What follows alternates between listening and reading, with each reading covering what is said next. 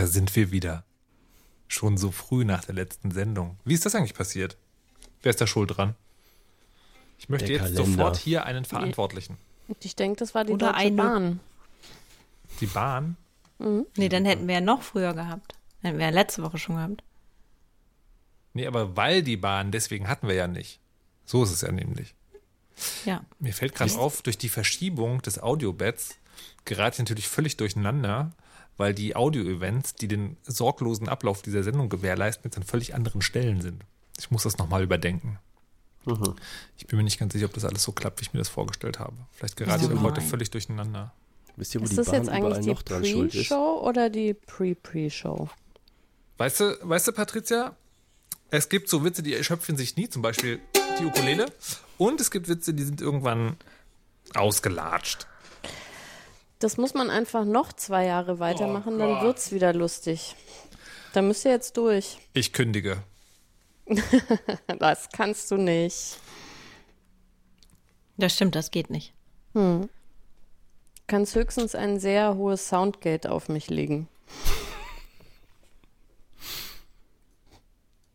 Oh Gott, jetzt ist er wirklich weg. Ich habe ein bisschen Angst. Wie lang geht die Pre-Show? Ich Das war es irgendeine krumme Zahl. Wie lang sendet Bremen? Kirsche, du hast doch mal gehört. Ja, aber doch nicht die ganze Zeit. Ich bin doch nicht bescheuert.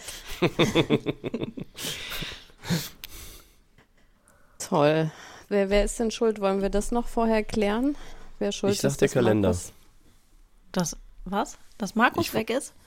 Ach so, ich dachte, Hm. dass wir senden, John. Nö, das finde ich finde, das ist auch, das ist doch Provokation. Machen wir einfach, tun wir so, als wäre Machen er wir da. zu dritt jetzt einfach weiter, ne? Ja, okay, cool. Okay, gut. So, also Patriarchat, wie werden wir das jetzt los? Was muss ich An- machen? Anzünden. Anzünden? Okay. Es gibt nur anscheinend den einen Weg. Ja, aber ich meine, wir wollen ja auch ein bisschen Spaß haben dabei. Insofern ist so. Anzünden doch was Feines. Und vor Mhm, allem auch okay. zu der kalten Jahreszeit. Mhm. Mit Das dem stimmt. CO2 ein bisschen müssen wir gucken. Vielleicht irgendwas. Wir können aber schon Gasbrenner nehmen, jetzt nicht irgendwie Öl oder so, ne? Gasbrenner können wir nehmen. Das Patriarchat muss sich ja auch nicht so wehren. Es könnte ja einfach auch mal Dahin schmelzen. dahin schmelzen. Einschmelzen. Ja. Ich habe nie verstanden, wann man schmelzen, wann man schmilzen sagt. Sind das auch transitive und intransitive Verben? Schmilzen. Ich weiß nicht, was transitive und nicht. intransitive Verben sind. Wie Wir können jetzt eine Kette machen. aufgehangen und aufgehängt auf. Da habe ich in der Schule gefehlt. Naja. Und ich, ich weiß auch nicht, ich, ich dachte, schmilzen wäre falsch, ehrlich gesagt. Ich dachte, das heißt einfach immer schmelzen. Wahrscheinlich Nee, aber der Eisberg so. schmilzt. Ich glaube, es heißt Ja, aber das ist- schmelzen ist, richtig. Genau, es ist nur so eine Form von Sie- schmelzen. Wir schmelzen, er sie es schmilzt. Ja. So ist Ehrlich? es. Mhm. Das gucke ich sofort nach. Mhm. Duden.de. Jetzt gerade? Schmelzen, ja. Und schmelzen ist die Grundform, ne? Genau. Ich habe ein bisschen Angst, dass das Markus Infinitiv? aus Versehen doch alles abgestellt hat und jetzt ganz traurig ist, dass wir uns jetzt ganz alleine unterhalten und er Stress hat, dass er uns gar nicht mehr reinkriegt. Ich sag mal. ich Aber dann könnte er uns vielleicht sch schreiben. Ah, ich habe Markus? den Chat gemutet, deswegen. Ich habe den Chat nicht gemutet und da ist nicht, der ist, schreibt uns nicht. Oh je. Oh je, oh je. Ich mach Schmelzen in die Shownotes. Konjunktiv ein, Schmelztest. Schmelzt. Du schmelztest. Es ist ja faszinierend. Das ist wirklich so, wie ihr das gesagt habt. Das ist schlimm, wenn man aus Franken kommt und dann irgendwie Verben richtig sagen muss. Er oder als und wie richtig sagen muss oder B und B oder D und D. Sag mal, als und wie hat, hast du da mal Probleme mit gehabt? Ich habe da immer noch Probleme mit äh, tatsächlich. Also ich weiß, dass komparativ immer als ist, aber ich sage trotzdem sowas wie, ich bin genauso groß wie du. Das ist ja, Ja. auch richtig. Dann bin ich größer wie du. Nee, das ist falsch.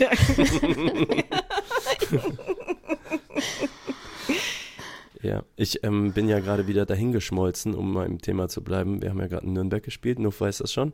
Und äh, das war ja so herrlich. Da hat ein äh, mir bekannter Podcaster, der Philipp, hat, wir hatten zwei Stunden Aufenthalt in Nürnberg und dann hat er uns rumgeführt so auf die Burg und überall und natürlich die ganzen Jugendstätten von Frau Nuff und äh, oder Kindheitsstätten, ne?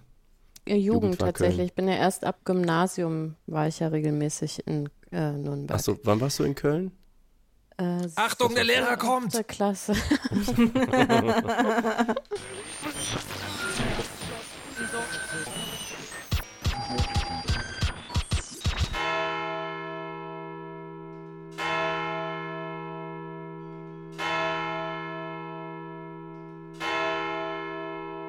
Guten Abend, meine Damen und Herren.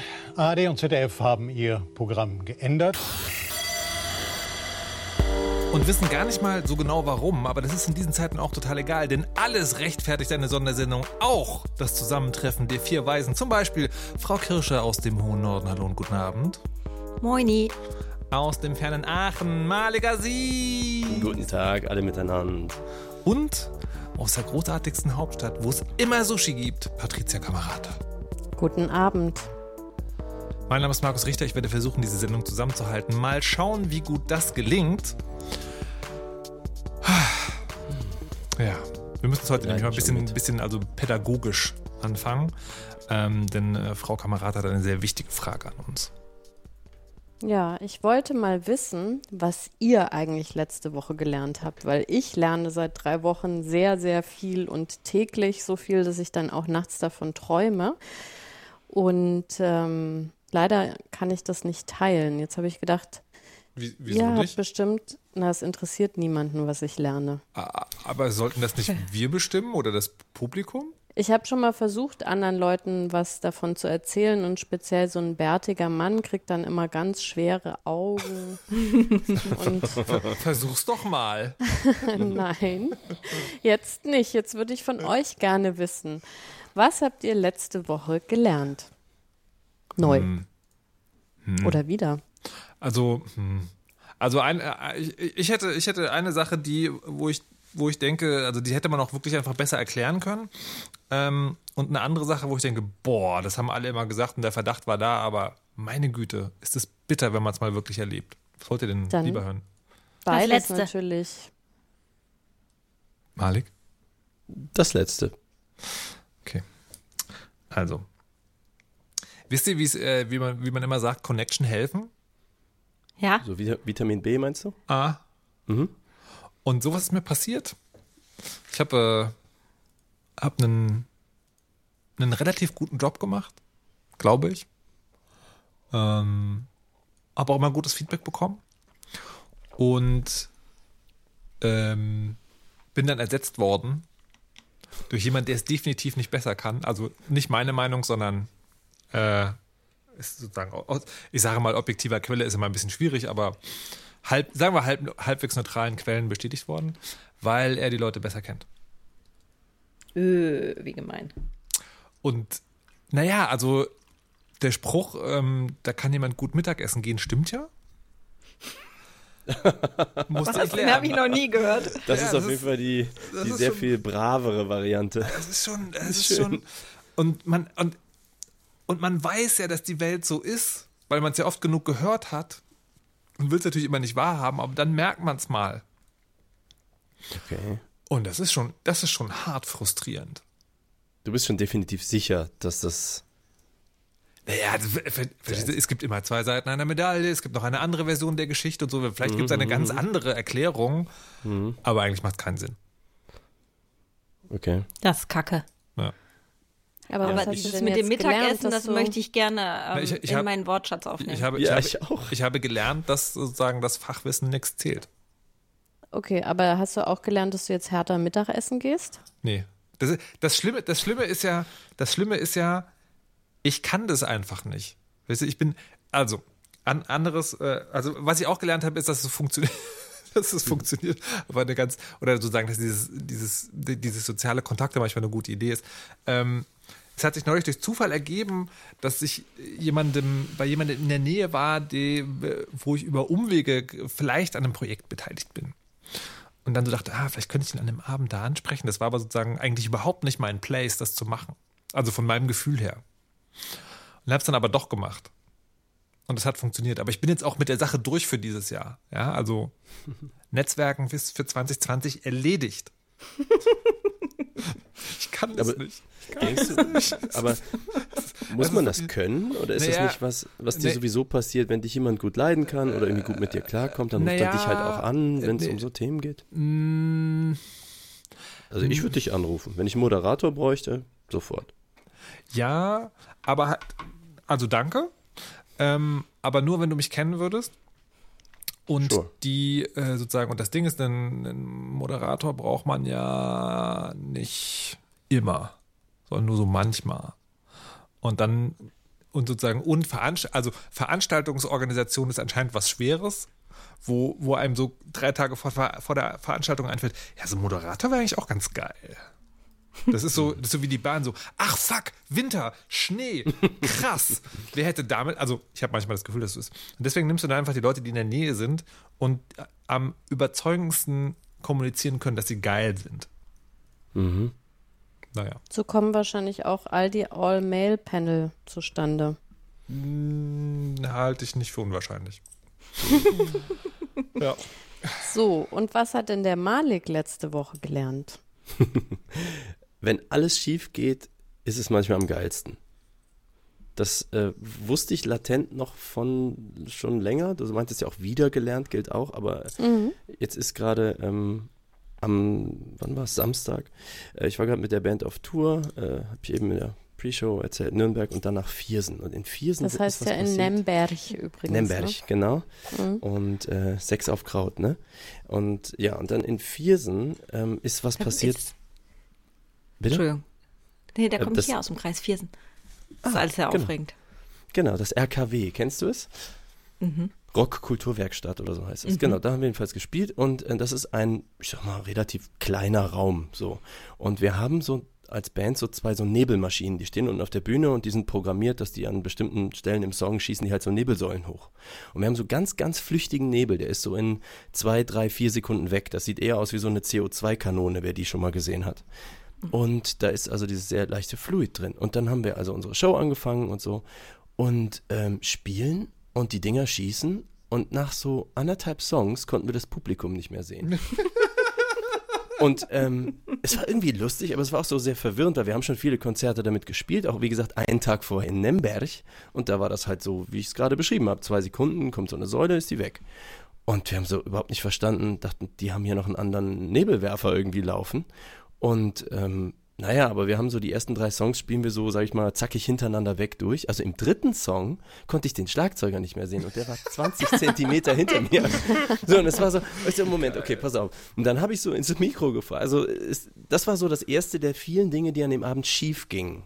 Ähm, der Schlagzeuger spielt seit 35 Jahren Schlagzeug, der ist ein Aushilfsdrummer, der Ben. Und dem ist zum Beispiel so die Fußmaschine so in einer bestimmten Art und Weise gefreckt. Der hat gesagt, das ist noch nie passiert. Hat er noch nie erlebt. Also solche Dinge sind da schiefgegangen. Und ähm, es war aber so, dass die Stimmung sich in einem komplett vernebelten Raum so völlig verändert hat. Das war nicht mehr unten steht Publikum und steht mal so mit verschränkten Armen oder auch wohlwollend, guckt mal, was die Band da so macht, sondern wir waren auf einmal so alle in der gleichen Suppe. Und dann habe ich auch so gefragt, okay Leute, pass auf, wir können jetzt zwei Dinge machen. Wir können jetzt diese Nebelmaschinen ausmachen oder ihr seht ja, wie es aussieht, ne? wir können die auch anlassen. Und dann fingen die an, Sprechchöre zu bilden. Wir wollen mehr Nebel sehen, wir wollen mehr Nebel sehen und so. Wir so, okay, alles klar. Nebel ist anders als Rauch, man muss davon nicht husten oder so. Ne? Das ist so Aerosole, keine Ahnung. Auf jeden Fall haben wir dann weitergespielt. Das war wirklich, ähm, dann hat der Drummer sich im vierten Song irgendwann verspielt, weil er sein eigenes Schlagzeug nicht mehr gesehen hat. Also wirklich, wenn ich vorne an den Bühnenrand gegangen bin, habe ich die erste Reihe Leute manchmal sich bewegen ge- gesehen, aber die haben wirklich abgedanced. Sie sind dann abgegangen. Und, äh, Und du im Schneidersitz so ganz gechillt vorne. Genau, hinten was am gesungen. Essen, Playback an. nee, und dann war es so, dass wir irgendwann dachten, okay, jetzt wird's unverantwortlich irgendwie. Es war wirklich super dicht. Und dann ähm, hat Jens, also unser Bassist, die Nebelmaschinen ausgemacht und nach so anderthalb Songs fing das an, dass man wieder sowas sehen konnte. Und dann fing die an, von, von hinten Sprechchöre zu machen. Wir können den Drummer sehen, wir können den Drummer sehen. Die wollten halt mehr Nebel, haben wir die Dinge halt wieder angemacht. Und es ist so, viele dieser Dinge sind da irgendwie so passiert und irgendwie auch schief gegangen und so kaputt, aber der Spaß wuchs die ganze Zeit. Es war so ein Miteinander, es war einfach Eskalation. Nach dem letzten Song waren dann einfach x Leute auf der Bühne und sangen da die Songs und ich kam gar nicht mehr ans Mikro. Alles egal. Einfach egal.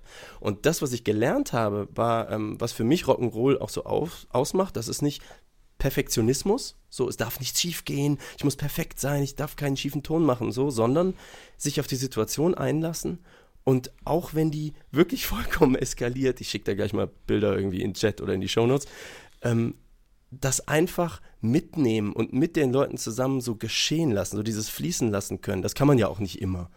Mhm. Aber äh, in dem Moment habe ich das nochmal so richtig so daran gespürt, ähm, wie toll das sein kann an so einem Abend. Und das war, ähm, also der, Witz war dann auch noch nach der Show, als wir dann nach Hause fuhren, war es draußen etwa ähnlich neblig. Und meine Theorie ist tatsächlich, also wir so, wir waren das nicht und so, also draußen gingen die Chöre halt weiter und so, das war sehr cool. Nur ich glaube tatsächlich, dass die Luft so gesättigt war von Feuchtigkeit, dass die im Raum oder außerhalb des Raums, also da konnte nichts mehr an Luftaustausch stattfinden. Deswegen blieb das so dicht, aber so richtig erklären kann ich es mir immer noch nicht. Das ist, wenn da draußen eine Expertin oder ein Experte ist, die sich irgendwie auskennen mit, mit so äh, Fog-Hazern und sowas und mir sagen kann, was bei hoher Luftfeuchtigkeit, äh, ob das solche Auswirkungen hat, weil jetzt habe ich Angst, im nächsten kleinen Club zu spielen mit, mit diesen Nebeldingern. Aber es war wirklich fantastisch. Also es war mystisch. Also eigentlich war so eine Doppelblindstudie. Es war so, so wie in diesen Dunkelrestaurants, wo man so essen geht als Erlebnis. Das war ein anderes Erlebnis. Hat noch nie so eine Show gespielt. Also das, so, das war mein. Sehr cool. Ich brauche, ja. glaube ich, so ein Ding auch für Vorträge. also ich, ich, überlege das gerade für zu Hause. Weißt du, ich glaube, also ich glaube gerade, wenn die, wenn die Kids mal wieder so, die können, also Kids können so richtig fies zueinander sein ne? und dann ist es auch, dann ist es auch egal, was passiert. Ne? Dann wird halt einfach gehasst. Und wenn dann einfach so dichter Nebel ist, also würde wahrscheinlich trotzdem gehasst, aber das würde, das würde wäre so ein bisschen gedämpft. Leise. Genau. Also mhm. und äh, man, man, es wär, wäre auch so ungerichtet, weil man weiß ja gar nicht, wo die anderen sind. Ich finde das eine gute Idee. Lindworm schreibt gerade im Chat, der Nebel ist Glykol, das gleiche, was Dampfer mit E-Zigaretten dampfen. Und es hat ah. mit der Luftfeuchtigkeit zu tun. Okay, ich glaube, es gibt verschiedene äh, Nebel. Die schwereren haben dann noch so Öle drin, dann bleiben die länger in der Luft. Also man kann so verschiedene Fluide kaufen. Wir haben halt das leichteste, was sofort weg ist. Aber es gibt welche, die bleiben halt auch eine halbe Stunde in der Luft so. Das kann man sich aussuchen. Ja, aber das Sehr war krass. auf jeden Fall. Ja, ich versuche ein Bild irgendwo mal hinzuposten. Sehr schön. Und Frau Kirsche, hast du auch mit Nebelmaschinen gelernt, was letzte Woche? Nee, ich habe auch, ist auch nicht so eine tolle Geschichte. Ich dachte schon, ich muss mir irgendwie was Geileres einfallen lassen, jetzt kurzfristig. Ähm, sondern ich habe, äh, diese Woche ist die letzte Woche Lehrveranstaltung. Yes. Und ähm, ich hatte dieses Semester ein Seminar im, in der Mensa, weil wir so krasse Raumnot haben. Holy. Und ich habe diese Woche darüber nachgedacht, also weil äh, letzte Woche, dass ja jetzt das Seminar vorbei ist, wie war's, bla bla, denk, denk. Und dann ist mir aufgefallen, wie krass das für mich war, wenn man, also wie stark meine mein eigenes Gefühl zu meiner eigenen Lehrveranstaltung abhängig ist von der Ausgestaltung von Räumen. Also das ist ähm, wir haben da immer in der Ecke gesessen, die ganzen Tische beiseite geschoben und immer im Stuhlkreis gesessen. Ähm, und das hat die Art und Weise, wie ich unterrichte, total verändert. In Teilen zum Positiven, in Teilen auch, finde ich, nicht zum Positiven. Und das fand ich auf jeden Fall ähm, krass auch zu merken, wie sehr mich das irritiert, dass der Raum so anders gestaltet ist mm. als klassische Seminarräume und ähm, da habe ich mich, habe ich auch gedacht, Mann, Mann, Mann, du bist ganz schön unflexibel, Hamann. Ich, ich wollte gerade sagen, also äh, gerade von hätte ich jetzt gedacht, dass so einen, einen Stuhlkreis, der jetzt das Gegenthema zu einer zentralen oder frontalen lehrenden Machtstruktur ist, eher bevorzugst. Ja, das tue ich auch, aber es ist auch. Theoretisch. Äh, Genau. Am Ende will ich mich ja doch durchsetzen.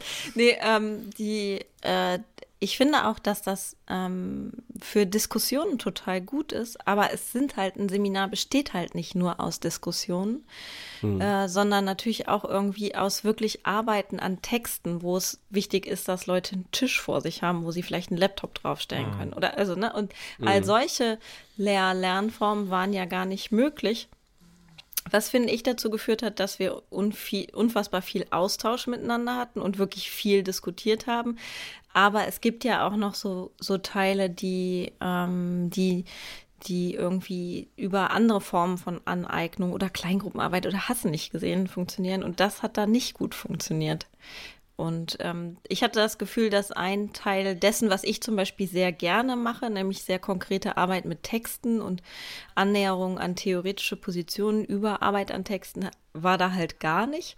Und das, das führt, glaube ich, dazu, dass ich ein ganz diffuses Gefühl zu diesem Seminar mhm. entwickelt habe.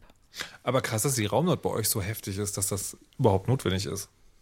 Yes. Wirft ihr auch ein schönes Bild auf die deutsche, auf den Stand der deutschen Bildungsfinanzierung. Ja, an dieser Uni, an der ich bin, da gibt es auch, da sind regelmäßig Veranstaltungen in Kinos, in alten, äh, in ähm, also. Gaststätten und so weiter. Wow. Also es ist wirklich, ja, naja. Das ist großartig. Darf man trinken während einer ist das, Seminare? Ja, ist, ist das produktiv? Oder wie lange ist es produktiv? Das Coole war, dass wir immer die Leute halt aus dem, das auch noch direkt nach dem Mittagessen, ähm, das Seminar, also von 14.30 Uhr an. Und wir mussten immer noch die letzten rausschmeißen und sagen, so, wir Geil. wollen jetzt anfangen, könnt ihr jetzt gehen. Nice. Also not aber. Crazy. So, aber äh, sag mal, Frau Kamerad, es muss aber auch noch einen zum Besten geben.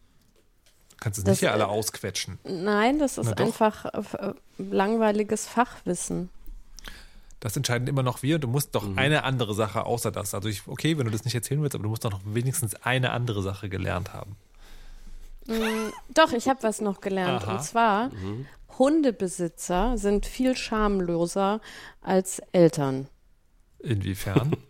Also ich sitze in einem Büro mit zwei Hunden und ähm, da wird sich auch, und das sind eigentlich noch Hundebabys, und da wird sich dann quasi so ausgetauscht, wie ich das vom Klischee kenne, wie das angeblich Eltern machen, speziell wenn die Babys haben, dass man sich dann über Ausscheidungen beispielsweise unterhält, was ich natürlich nie getan habe im Büro. ähm, und äh, man kennt das ja als Eltern dann, dass man äh, spätestens im Kindergarten so Krankheiten kennenlernt auf diesen Zetteln. Oh, heute haben wir Borkenflechte und du denkst, oh Gott, ich, ich google das nicht, es ist so schrecklich. Na gut, ich gebe es doch in eine Suche. Oh. Und so ist es dann auch mit, mit, mit Hunden. Also, dass man dann sagt, so, ja, hat dein Hund auch so schwarzes Grissel im Ohr? Ja, oh. Und dann, naja, ich erzähle es jetzt nicht weiter, aber das hat mich sehr äh, amüsiert. Das ist eigentlich, also sind das halt ja auch die Babys und dann ist man besorgt und dann sucht man sozusagen in der Peer Group halt Rat und dann wird auch schnell ausgeblendet, dass die anderen gar nicht alles über die Dinge in den Ohren der Hunde wissen wollten. Und das sind ja auch noch die weniger schlimmen Sachen. Ich, ich, ich möchte noch ein, äh, ein Experiment vorschlagen, falls es mal langweilig wird. Versuche teilzunehmen, äh, indem du einfach Sachen ausdenkst. Ja, also unser Hund, der hatte neulich so, so ein krasses grünes Insekt im Ohr drin. Und das ist auch voll geplatzt, als ich das angefangen, äh, angefasst habe. Und dann ist da so Blut rausgelaufen. Ist das gefährlich? Muss ich den nicht Ich glaube, das ist nicht, das ist nicht glaubhaft. Ja, aber das ist ja der, der, das ist ja genau das Experiment, das du durchführen sollst. Ob das überhaupt möglich ist und wo die Grenze zur Glaubwürdigkeit bleibt. Ich, finde, ich will das nicht. Oh, Spielverderberin. Na gut, ja. dann kommen wir jetzt zum nächsten Thema. Ähm, ähm, ja. Ich hätte noch eine Frage zu dem Thema an Frau mhm. Kamerata. Ja, bitteschön. Wann hast du denn gelernt, was ein Noise Gate ist? Das wusstest du nämlich früher nicht. Ja, das hast du mir doch beigebracht. Bei unserem Intensivkurs äh, zum Thema Podcast. Really? Ja. Da habe ich jetzt was gelernt. Okay.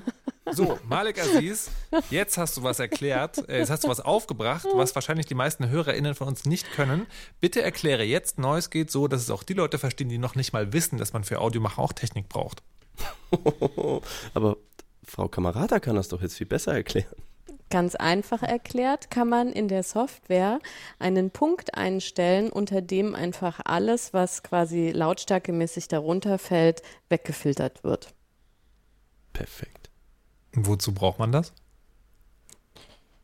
Äh, zum Beispiel, wenn im Hintergrund bei der Weisheit äh, eine Schafherde äh, hin und her rennt und man dann die Schafe nicht in dem ausproduzierten Podcast hören möchte. Oder um Rauschen oder Brummen, leises Rauschen oder Brummen direkt rauszufiltern.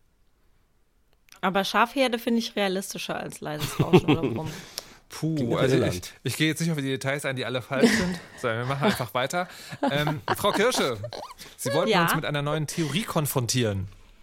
Ja, beziehungsweise es ist eigentlich eine ganz alte Theorie. Ich habe heute Morgen diesen Care-Artikel in der SZ gelesen, der seit, glaube ich, schon seit über einer Woche online ist. Mich ein bisschen geärgert. Aber man soll sich ja nicht immer nur ärgern, sondern man soll ja auch ähm, äh, konstruktiv Was steht denn in dem Artikel drin, auch wenn er schon seit einer Woche unterwegs ist? Ich habe ihn nicht gesehen. Es steht äh, drin, dass also es beschreibt die Care-Problematik, schlägt aber als Lösungsvorschläge. Was ist die Care-Problematik? Achso, die, äh, die Frage, wie wollen wir uns um so, unsere Fürsorgearbeiten kümmern, wenn es immer mehr Personen gibt, die, wo alle Fort äh, oder eine Anforderung am Arbeitsmarkt gibt, dass alle Personen so lange und so viel wie möglich Vollzeit arbeiten. Wer kümmert sich um Kinder, wer kümmert sich um Ältere, wer kümmert sich um Nachbarschaft, bla bla bla bla. Also nicht bla bla bla, sondern ein total wichtiges Thema. Und habe mich geärgert, dass ähm, eine ganz große äh, aktivistische, politische wie wissenschaftliche Perspektive, nämlich die der Care Revolution von Gabriele Winker unter anderem in einem Buch verfasst. Sehr gut, empfehle ich sehr, überhaupt nicht ähm, thematisiert wird im Artikel, dass, dass es wirklich mit äh, wehenden Fahnen an einem Haupt, an einer Hauptakteurin vorbei. Und habe dann gedacht, okay, jetzt frage ich die anderen mal ähm, was ähm, oder erzähle was zur Vier in einem Perspektive und frage euch was. Die Vier in einem Perspektive stammt von Frigga Haug, die ist ähm, Soziologin, äh, Marxistin, Feministin und ähm, die wird sehr wahrscheinlich über 70 in, oder also Ende 70, 80 ungefähr sein. Und die hat diese Frier in einem Perspektive entwickelt, in der es darum geht, Arbeitsleben insgesamt anders zu denken, also eine neue Perspektive auf Arbeitszeit zu entwickeln, die eben aus ihrem feministisch-marxistischen Hintergrund ähm, geprägt ist, diese Perspektive.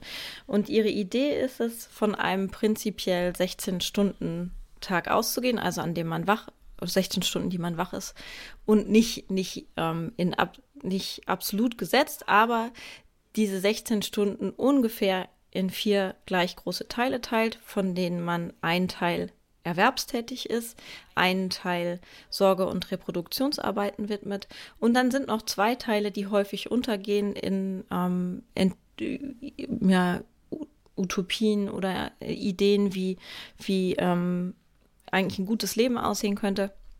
Und sie benennt das mit ähm, kultureller Arbeit oder Arbeit an der eigenen Entwicklung und politischer Arbeit. Und kulturelle Arbeit oder die Arbeit an der eigenen Entwicklung, da geht es darum, dass man eben Zeit hat, ähm, Dinge zu tun, die einem Spaß machen, die einen fördern, also ein Musikinstrument lernen, äh, Sprachen lernen, Reisen und so weiter. Äh, und das soll eben nicht abhängig sein vom ökonomischen Hintergrund der Person. Und die, die politische Arbeit ist jetzt nicht nur Arbeit in Parteien, sondern auch in Interessenvertretungen, äh, in Vereinen ähm, und auch das zu erlernen, sich eben politisch zu engagieren. Und jetzt würde ich gerne von euch wissen, entweder zu einem der beiden Themen oder zu beidem, beiden, ähm, was würdet ihr machen, wenn ihr, wenn es quasi eine kulturelle Norm gäbe, die sagen würde, zu einem gelingenden Leben gehört auch dazu, die eigene Entwicklung, Entwicklung Entschuldigung, im Blick zu haben oder sich politisch zu engagieren. Was meinst du mit beiden Themen? Also ihr, ich hätte gern, würde gerne wissen, was würdet ihr machen, wenn ihr diese Zeit hättet und die euch nehmen sollt und müsst. Und quasi. das andere Thema ist?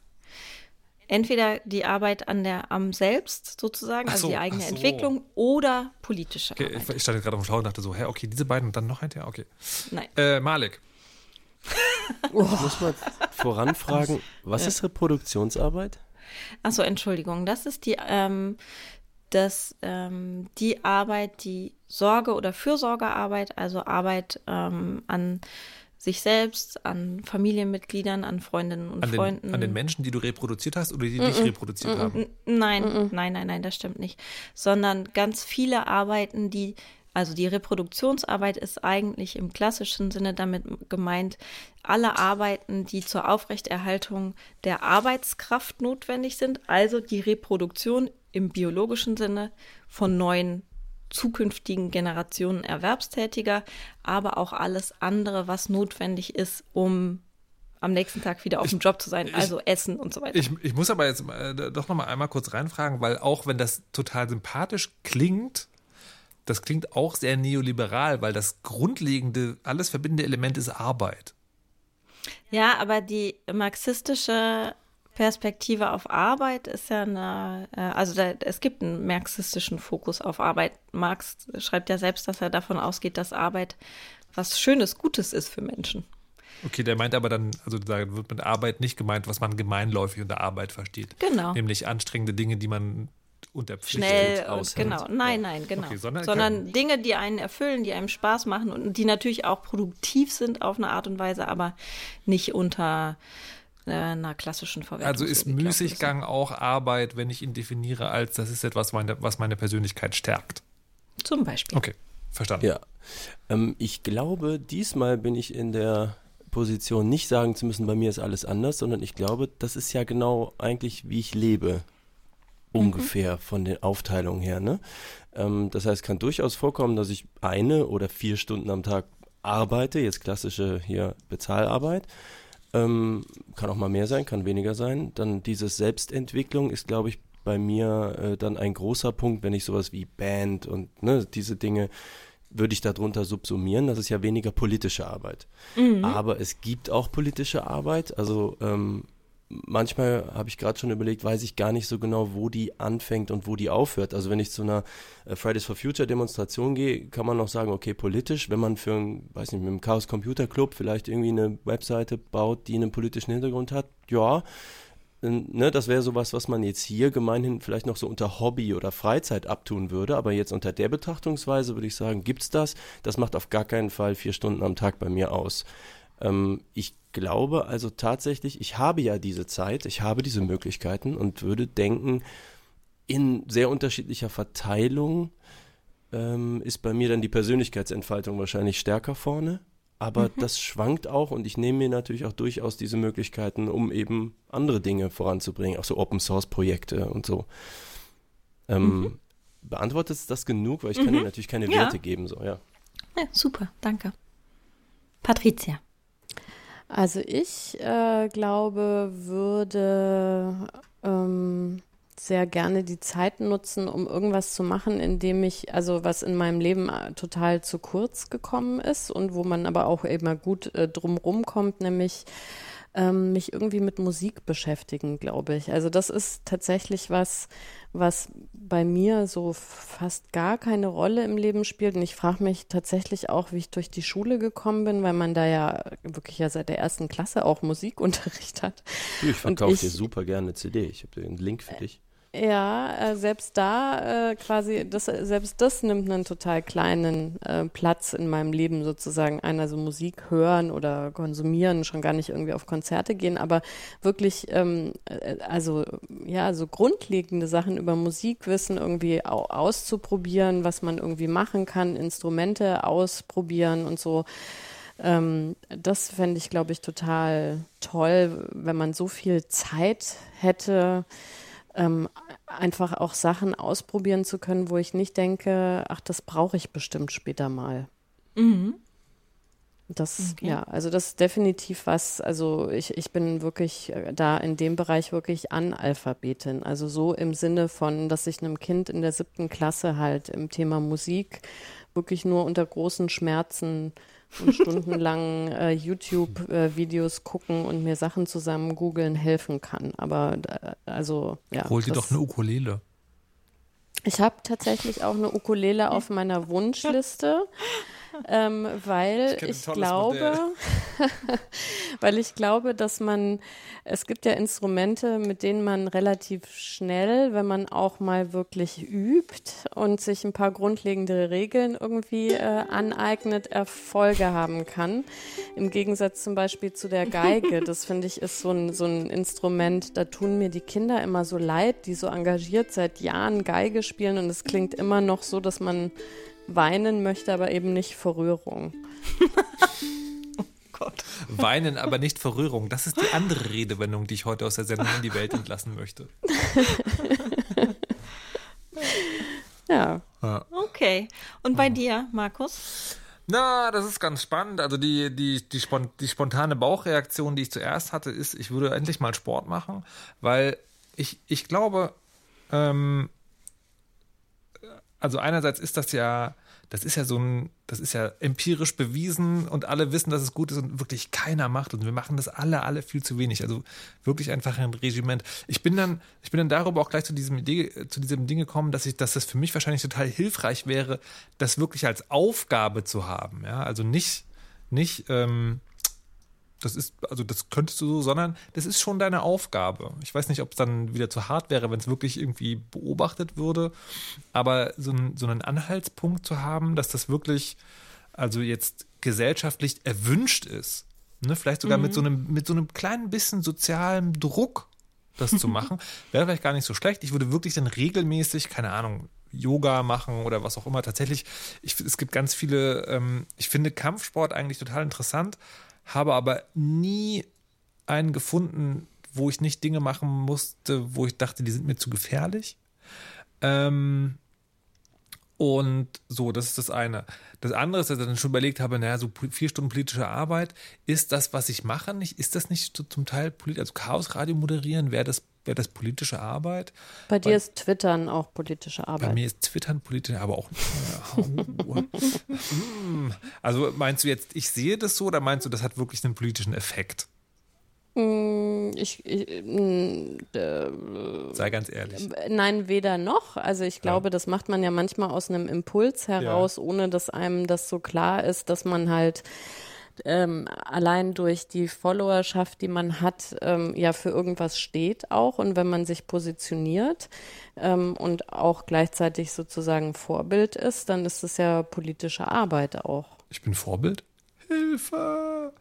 Ähm, Okay. Hm. Also das kann ich bestätigen.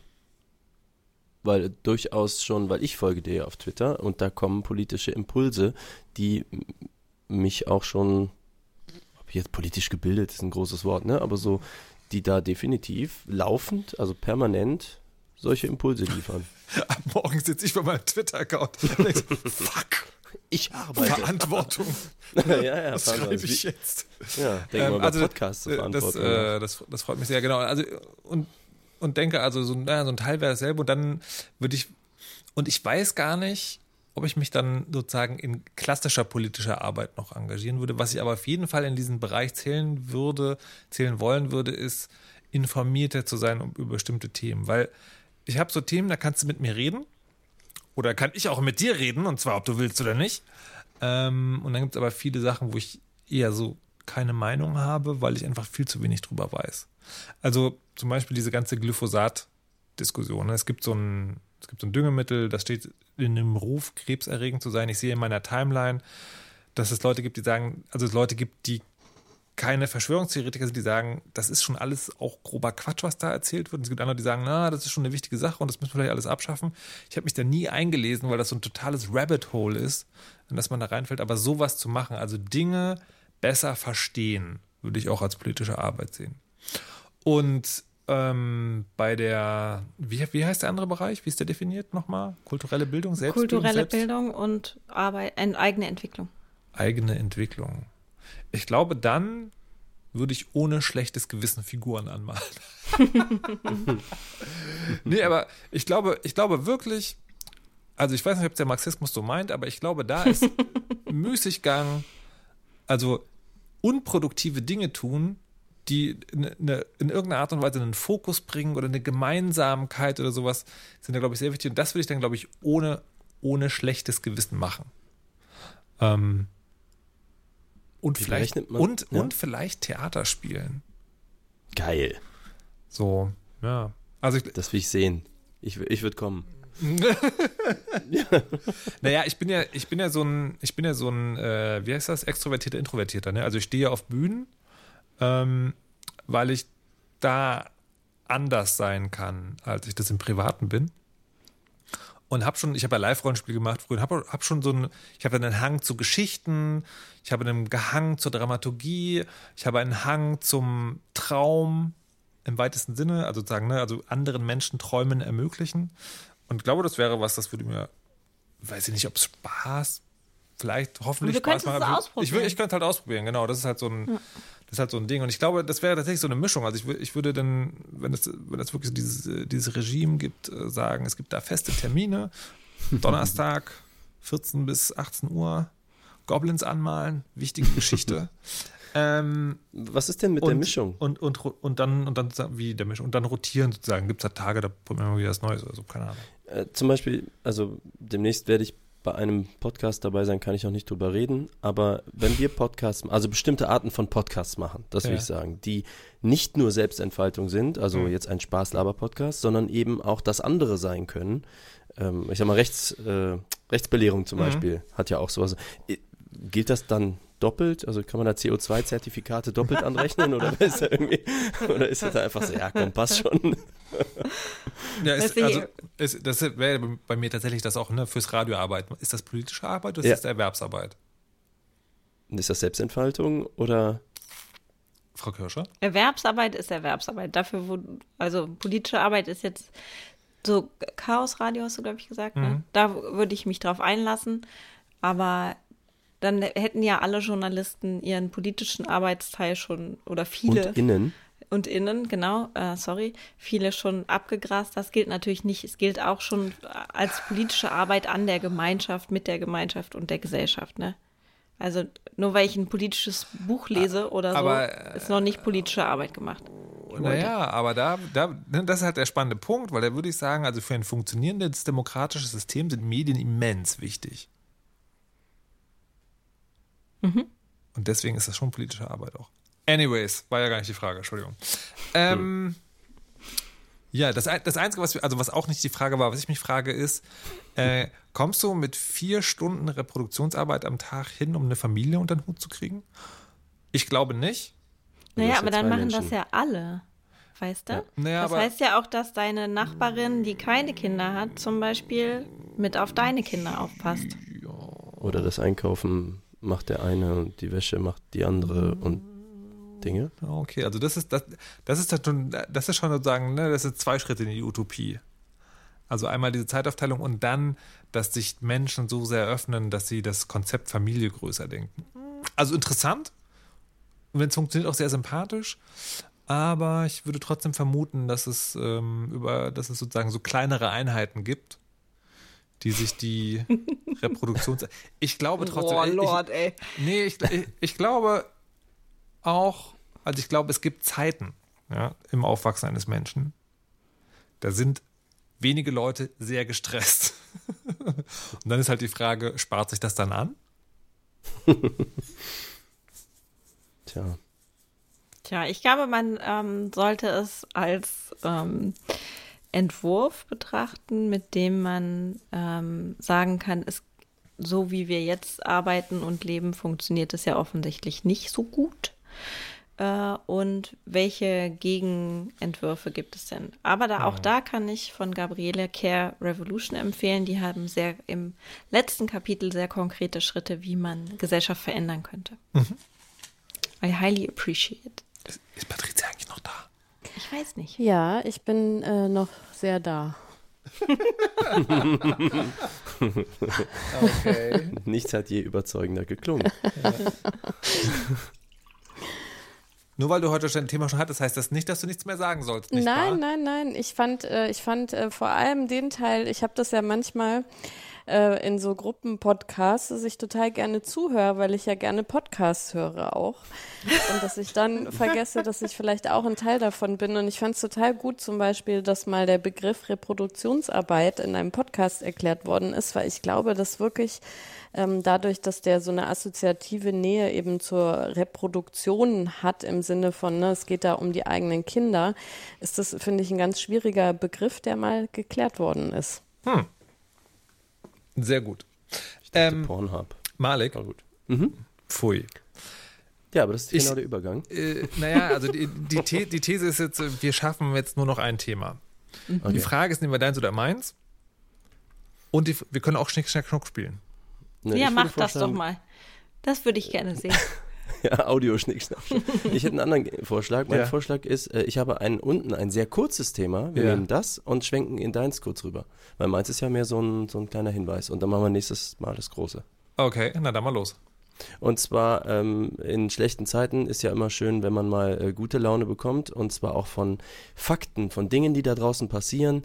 Ähm, die werden ja viel zu selten in den News auch mal so berichtet. Und wenn man News guckt, kriegt man schlechte Laune. Und da gibt es jemanden, der hat sich hingesetzt und hat The Happy Broadcast gemacht. Ich hatte das, glaube ich, mal angeteasert.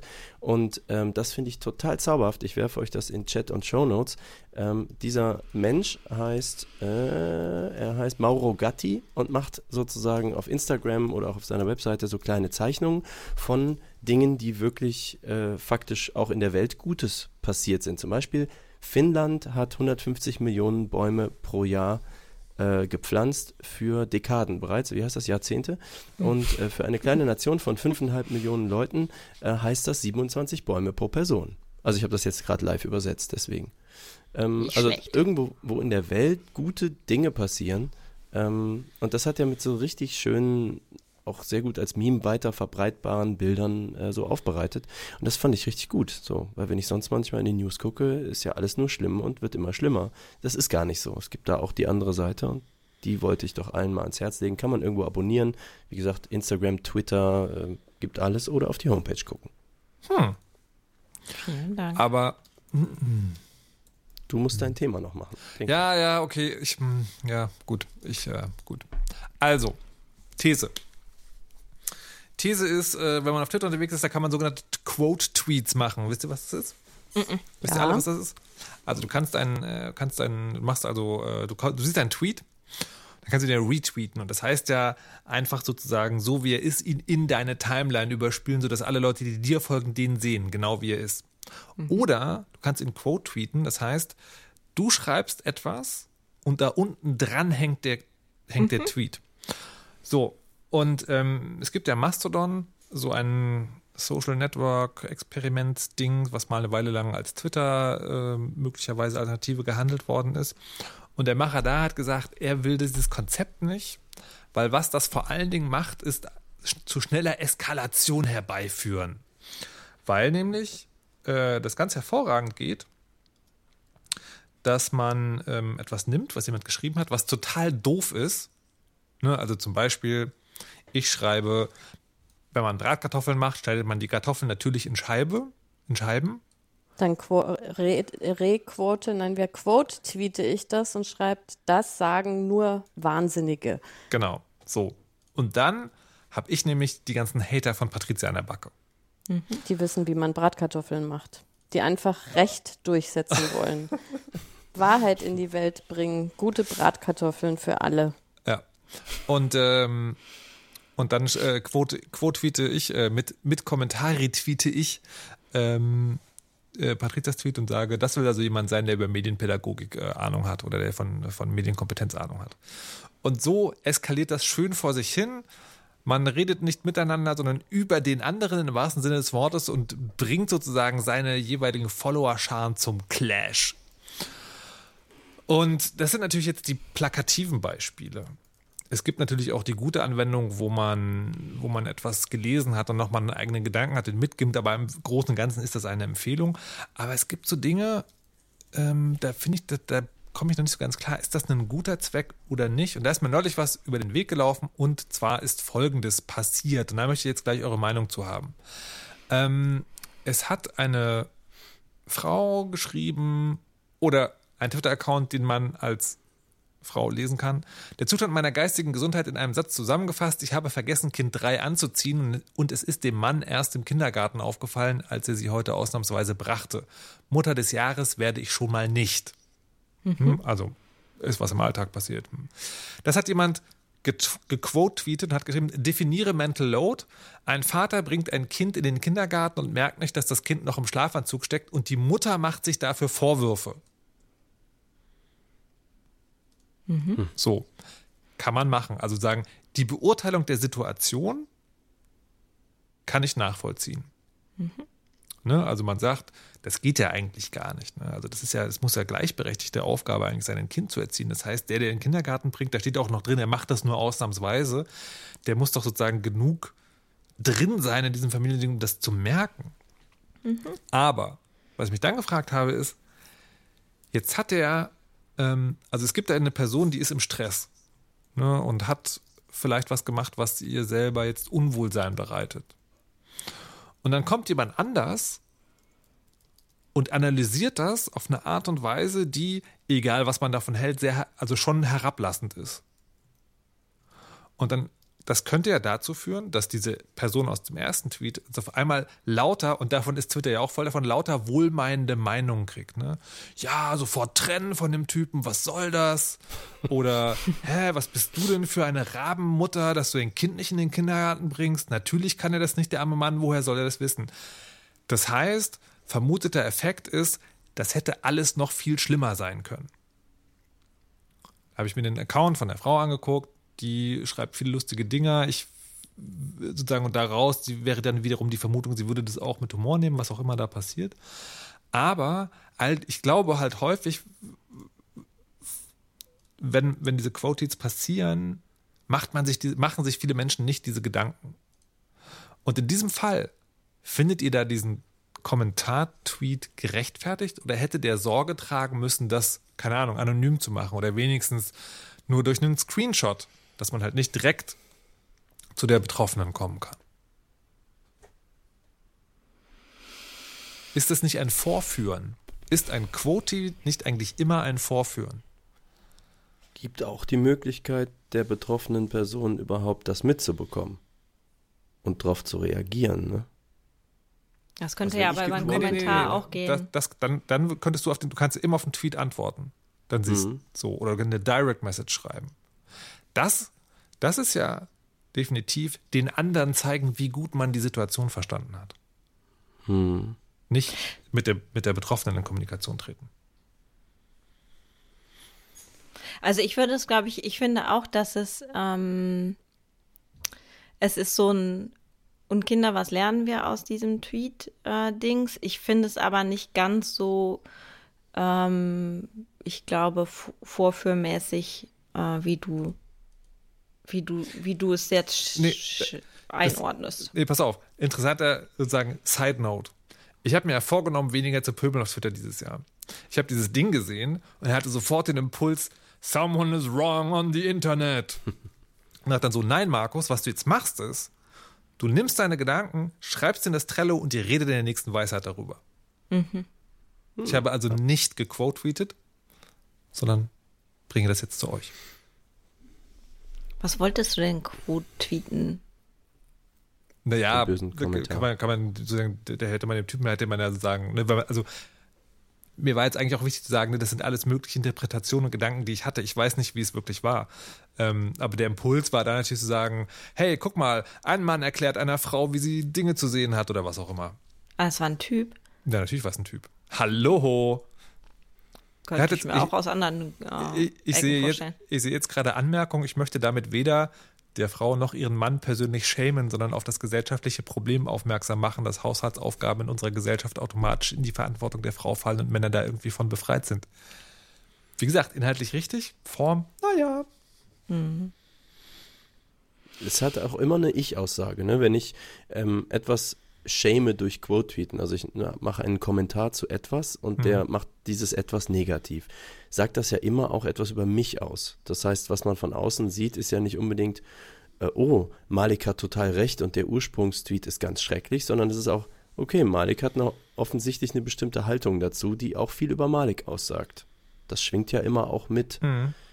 Ähm, davon kann sich dann der Quote-Tweeter oder Rin nicht frei machen. Mhm. Ähm, ob das, das kann ja auch wieder positive ne, so Effekte haben. Ich kann das, glaube ich, nicht grundsätzlich sagen. Das ist kontextabhängig. Ich, ich Na, aber es gibt ja gerade einen konkreten, okay. Ähm, ja, also genau, ich finde ja. nämlich die, die Form zu, also die Funktion zu kritisieren, nicht ähm, angemessen, weil es ja auch total viele wohlwollende Einordnungen. Bitte folgt dieser Person, guck mal, was die Kluges gesagt hat. Ich meine, das gibt es ja schon auch aber es ist eine, also die kulturelle Aneignung sozusagen, wie damit umgegangen wird, ist eine besserwisserische und das ist aber, finde ich, auch relativ typisch für Twitter. Äh, ja, aber was ist die Aussage? Die Aussage ist, dass ich nicht, also dass ich nicht sagen würde, ich will dieses, diese Möglichkeit nicht, also es liegt nicht an der Möglichkeit, sondern an der Art und Weise, wie Menschen bei Twitter ähm, arbeiten sozusagen oder denken oder Aber miteinander umgehen, weil blöde, weiße Kommentare sind auch echt super ätzend, dann müssten wir die auch abschaffen. Naja, aber das ist, äh, wie ich am Anfang versucht habe Aber, zu erklären, äh, ist das ja eine, eine, eine Technik, die mh. größtmögliche Eskalation und Reichweite bringt. Hm. Aber ich glaube, das ist äh, vielen gar nicht bewusst. Also ich habe jetzt gerade überlegt, mir ist zum Beispiel oft nicht bewusst, wie viele Follower ich habe. Und dass, ähm, wenn ich sowas mache, dass das von eben einer Anzahl X an Followern eben auch auf 20 verschiedene Art und Weisen irgendwie interpretiert werden kann. Und dass es im Zweifelsfall aber äh, auch heißt, dass sozusagen vielleicht ein kleiner Account der eben so eine große Öffentlichkeit gar nicht hat, plötzlich mit der gleichen Anzahl, wie er normalerweise als äh, komplette Follower sozusagen hat, dann mit irgendwelchen Replies umgehen muss. Hm. Also äh, das, äh, äh, glaube ich, ist, ist eine Schwierigkeit, die vielleicht äh, in dieser Art der Kommunikation auf Twitter einem nicht immer klar ist. Und das andere ist, ich finde schon ein bisschen, dass die Funktionen auch ähm, äh, diesen Kommunikationsraum aufmachen, weil umgekehrt eine Superfunktion ist zum Beispiel, dass man äh, hinterlegen kann, ich kann nur Replies lesen von Leuten, die mir folgen. Und das macht umgekehrt nämlich genau das, dass ich äh, wenn irgendwie ein Tweet ganz oft äh, geretweetet wird, dann komme ich ja in ganz andere Filterbubble von Leuten, die eben meinen Kontext und vielleicht meine Haltung nicht kennen, Dinge dann missinterpretieren oder die sonst wie irgendwie unangenehm sind und ähm, sich aber trotzdem finden, dass sie mir jetzt Sachen irgendwie erklären müssen. Und das erreicht mich einfach nicht weil die folgen das, mir halt nicht, sondern aber können das alle? Ist das nicht so eine Technologie, die du nur kannst, wenn du einen Haken hast? Nee, das können alle.